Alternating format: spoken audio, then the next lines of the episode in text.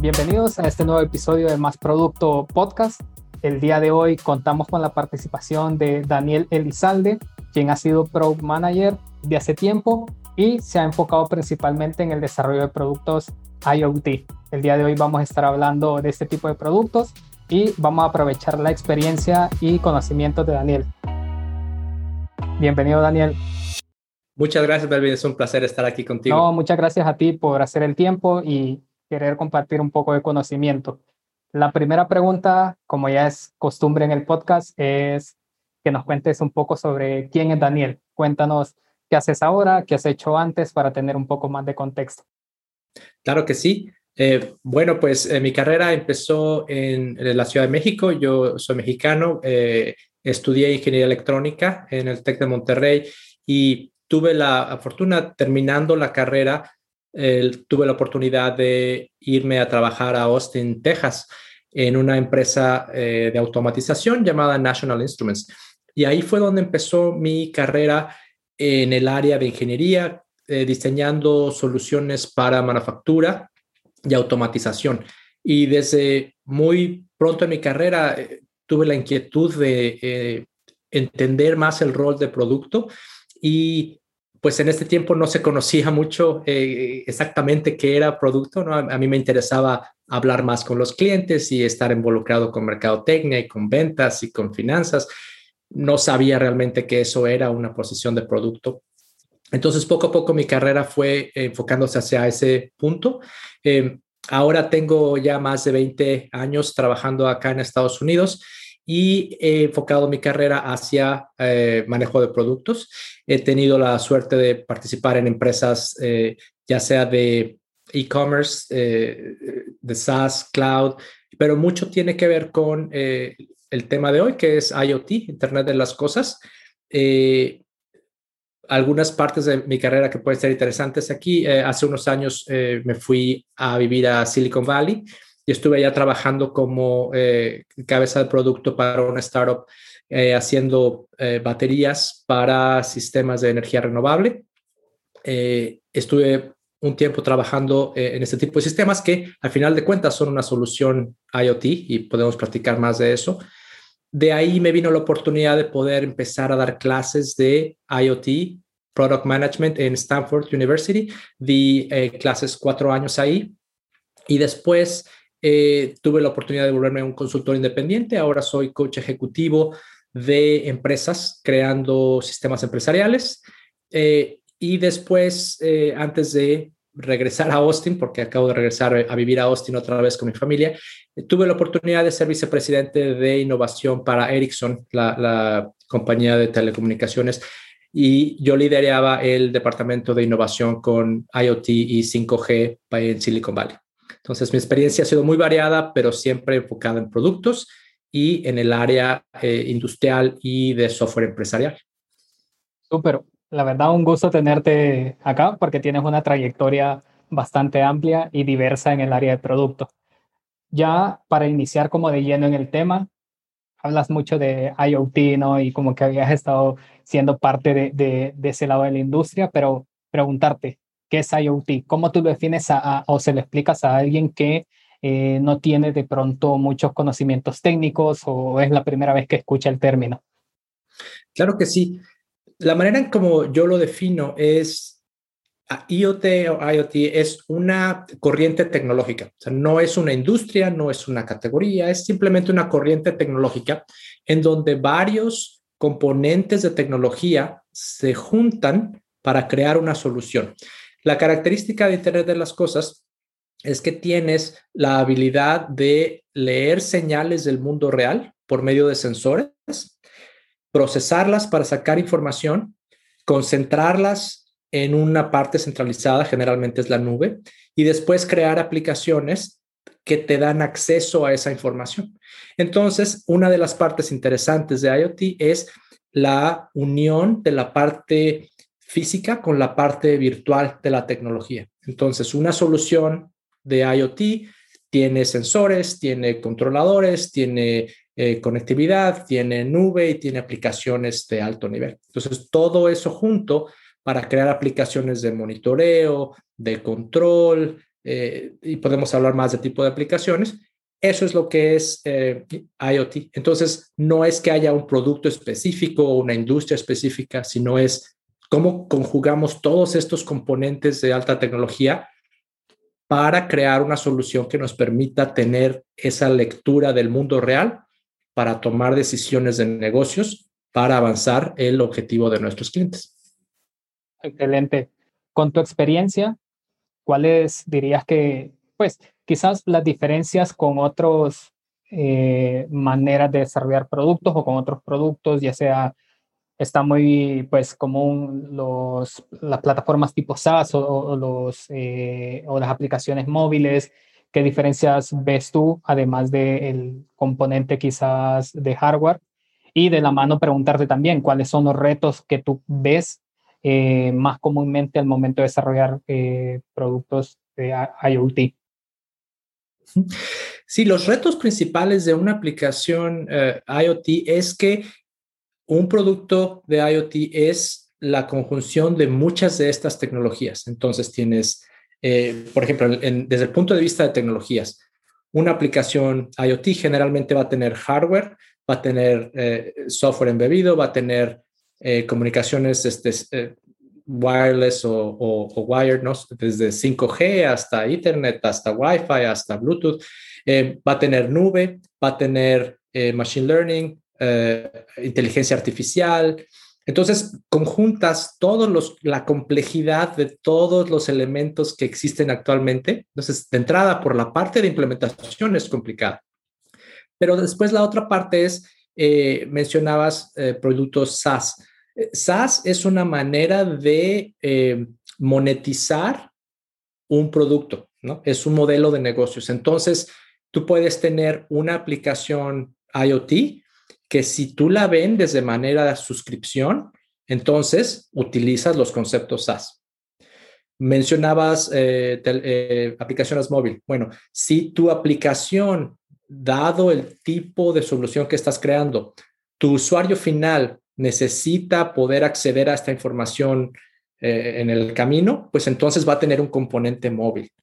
Entonces, eso es lo que lo hace tan complicado, es que conjuga todos este tipo de cosas y lo que yo eh, por años he venido enseñando en, mis cursos en Stanford, lo, que hago hoy como coach ejecutivo, es si, si realmente quieres crear un producto de estos, bueno, ¿cómo haces para crear una estrategia de productos que conlleva hardware, comunicaciones, SaaS, móvil, este, inteligencia artificial, eh, estrategias de datos, regulaciones, cybersecurity, ¿no?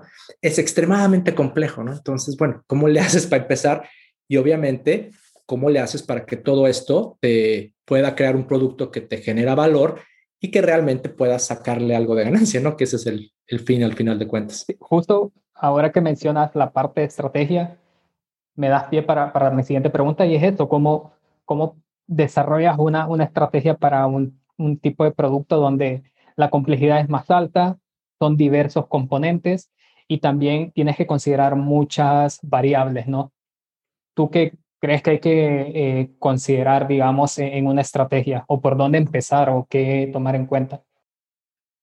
Sí, es una muy buena pregunta y yo siempre empiezo por entender con mucha claridad cuál es el objetivo de nuestro cliente, qué es lo que nuestro cliente está queriendo resolver y en base a lo que ellos quieran resolver, entonces ya empiezas a ver cómo puedes crear una solución que le pueda ayudar a resolver ese problema. Por ejemplo, ahorita estamos eh, todavía mucho con, con, la pandemia ¿no? de, COVID.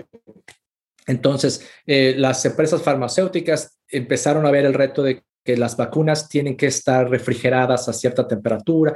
Entonces, ellos tienen el problema de decir, si las vacunas se me salen del rango de temperatura, se pierden. Ok, bueno, entonces, ¿cómo haces para crear un sistema que les permita monitorear a las vacunas en tránsito alrededor de todo el mundo. Ok, bueno, pues entonces ahí empiezas a ver el valor que necesitas, cuánto dinero se estaría perdiendo si se pierden vacunas o, el, impacto social, etcétera. Entonces, bueno, que hay una oportunidad de negocios, hay un problema fuerte a resolver. Okay.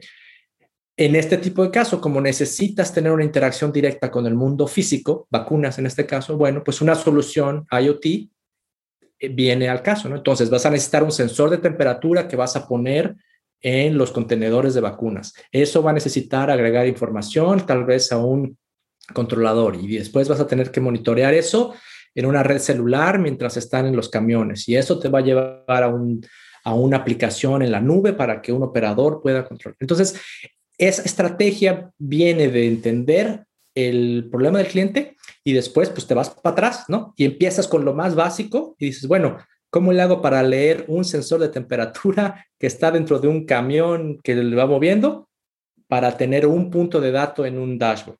Ok, bueno, de ahí vas avanzando a decir, bueno, que cómo le agregas conectividad, cómo le agregas inteligencia artificial, cómo le agregas, etcétera, etcétera, etcétera. Pero la estrategia empieza a decir, ¿cuál es el problema real que, que voy a solucionar para mi cliente? Y si ese dolor que tiene mi cliente es lo suficientemente grande para que te pueda generar un valor de negocios el crear algo tan complicado. Qué bueno que, que mencionas este ejemplo donde hay diferentes, podríamos decirlo, usuarios o diferentes puntos de contacto con diferentes perfiles, ¿no? Y me imagino que cada tipo de perfil va a tener ciertos intereses o requerimientos particulares, ¿no? Entonces, eso, eso me, me llama mucho la atención porque ¿cómo identificas los requerimientos teniendo tantos perfiles interactuando con tu producto? Sí, es una excelente pregunta y mucho de eso es lo que enseño yo en mis, clases. Es, eh, yo le llamo el el ecosistema de usuarios. Es decir, cuáles son todos los puntos de contacto que tu producto va a tener con el usuario durante el proceso de operar tu solución. Entonces, por ejemplo, vamos a el ejemplo de las vacunas. Alguien va a tener que estar poniendo, eh, leyendo los sensores, por ejemplo, en las cajas para ver que estén funcionando correctamente. Y alguien va a tener que estar monitoreando la red para que veas que todos tus sensores siguen vivos. Y alguien va a tener que estar monitoreando la aplicación en un dashboard. Entonces, es entender todos esos puntos y es trabajar con tu equipo y es hablar con el usuario y decir, cuéntame, ¿cómo funcionaría todo esto? ¿no? Entonces, entender el ecosistema de usuarios cuando tu sistema está 100% operacional es el primer paso. Pero después hay que dar el siguiente paso, sobre todo con sistemas físicos, de decir, vamos a ver el, el, em, lo que se llama el Customer Journey, ¿no? De el producto en todo su ciclo de vida. Es decir, cuando lo instalas, la primera vez que el usuario compra el sensor, ¿quién se lo pone a las cajas de las vacunas y cómo funciona? Y a lo mejor la persona que instala es diferente de la persona que lo va a monitorear. Cuando tú eh, van en tránsito, eh, bueno, pues ahí el que va a estar responsable es el chofer del camión. Bueno, pues cómo ese chofer del camión lo vas a entrenar en un onboarding. Eh, a lo mejor esos sistemas van a necesitar conectarse con otros sistemas empresariales de un CRM, un ERP, todos esos. Bueno, pues cuáles son esos puntos de contacto. Entonces, es entender todo el ciclo desde instalación, deployment, onboarding, este, operación, mantenimiento, y después la eliminación o el decommissioning que llaman en inglés, ¿no? Entonces, con un framework de este tipo y decir, entendiendo el ciclo de vida completo del producto, entonces ya trabajas con tu equipo y decir, ok, bueno, a ver, en este paso, ¿quién? En este paso, ¿quién? Y poquito a poquito vas seleccionando y vas priorizando cuáles de tantos usuarios vas a, enfocarte y en qué momento, ¿no? porque no puedes con todos desde un principio. Y justo con, este ciclo que, mencionas, me, surge la duda de, la, parte de UX, ¿no? O la experiencia de usuario.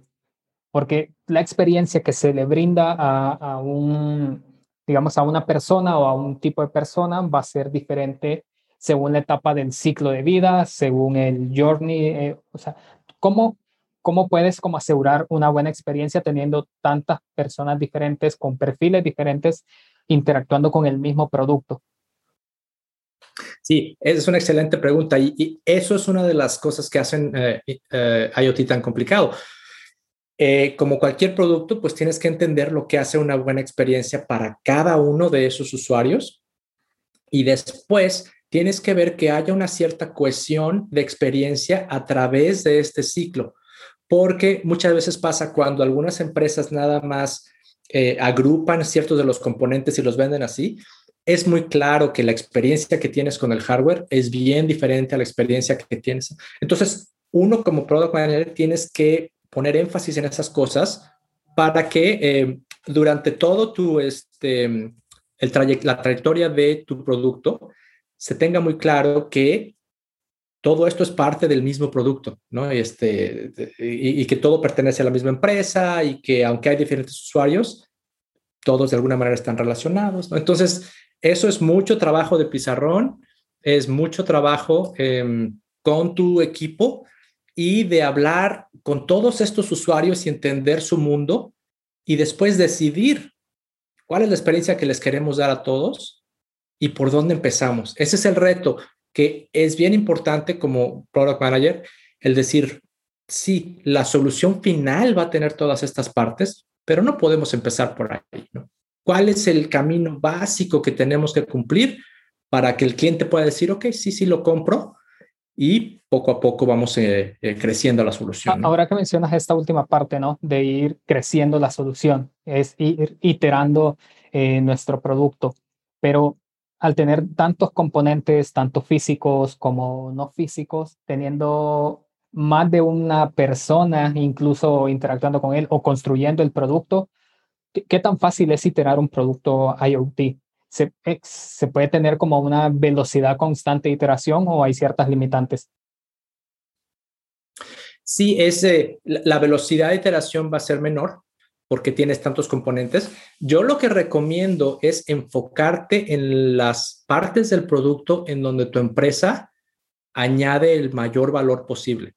Es decir, si tu experiencia, vamos a ver eh, otra vez con las vacunas, ¿no? Si tu experiencia como empresa es en sistemas de localización, ¿no? Y, tracking. Bueno, pues a lo mejor entonces eh, el hardware lo compras de otra empresa y nada más lo integras. A lo mejor la comunicación nada más se la compras a este AT&T o a una empresa de esas y, y, no la no tocas nada, ¿no? Entonces, de esa manera puedes crear un producto diferenciado porque está enfocado en las cosas que tu compañía sabe hacer mejor. En vez de enfocarte en tratar de iterar todo, es demasiado, ¿no? Entonces, compra lo más que puedas de, de off the shelf, ¿no? Utiliza plataformas IoT, utiliza componentes que ya venden y enfócate en lo que tu, tu empresa realmente puede hacer. Ahora, es bien importante hablar con los ejecutivos de la empresa y decir, estas primeras versiones, debido a que estamos utilizando componentes comprados, los márgenes van a ser menores de lo que pudieran hacer en un futuro, pero esa es la manera de iterar, ¿no? Es decir, cuando lleguemos a un nivel de escala, entonces sí podemos invertir en reducción de costos y ya iteras en otra cosa. Pero yo veo muchas empresas, trabajo con muchas empresas que dicen, no, no, es que tenemos que salir a un precio tal porque si el mercado, pues no sabe si te lo van a comprar, no sabe si resuelves el problema, ¿no? Entonces hay que empezar enfocado en lo que realmente estás agregando valor, ensamblar lo demás y poco a poco ir iterando en la parte que va siendo este, la parte de fricción para ir creciendo, ¿no? Y, y justo cómo logramos coordinar a un equipo completo, ¿no? No sé si un product manager puede realmente llevar la gestión de todo un producto completo de IoT o se necesitan muchos perfiles igual y, cómo coordinar perfiles muy diferentes, ¿no? Porque internamente me imagino que a nivel empresa vas a tener, además del equipo de, ventas, quizás al equipo legal, al financiero, pues un equipo desarrollador, un, tal vez desarrollador para la parte no física y otro para la parte física, ¿no? ¿Cómo, cómo logras pues que, que todas las partes eh, o todas las áreas mantengan una comunicación y una colaboración? ese es el trabajo principal del de, eh, el cabeza de producto, es decir, ¿cómo le vamos a hacer para tener esa, toda esa coordinación? Entonces, el cabeza de producto se encarga de eh, coordinar entre otros departamentos, asegurándose que todos tengan la misma visión y generalmente se tiene un equipo de product managers enfocados cada uno en diferentes áreas. Y hay, hay diferentes eh, filosofías. Hay filosofías que dicen eh, cada eh, product manager debe estar enfocado en un cierto perfil de usuario. yo lo que he visto que funciona mejor en, IoT es donde tienes eh, un product manager por área del espacio de tecnología. Es decir, tienes un product manager que va a ser el backend de cloud. Tienes un product manager que se va a enfocar de la parte de comunicaciones y hardware. Y tienes uno o más product managers en la parte de aplicaciones de usuario. Y es tu labor como, como cabeza de producto el asegurarte que todos estén funcionando bien. Muchas veces, eh, si la empresa es una empresa de software puramente y se está enfocando en ensamblar las partes de hardware, lo que necesitas ahí es más bien como que un program manager, ¿no? Alguien que se encargue de manejar a los proveedores de esos hardwares para ensamblar la, la, solución final. Pero, pero sí, es, necesitas bastante gente que entienda los retos de cada uno de los componentes para ir ensamblándola poco a poco. Y desde tu experiencia y punto de vista, ¿qué tan accesible es construir un producto IoT?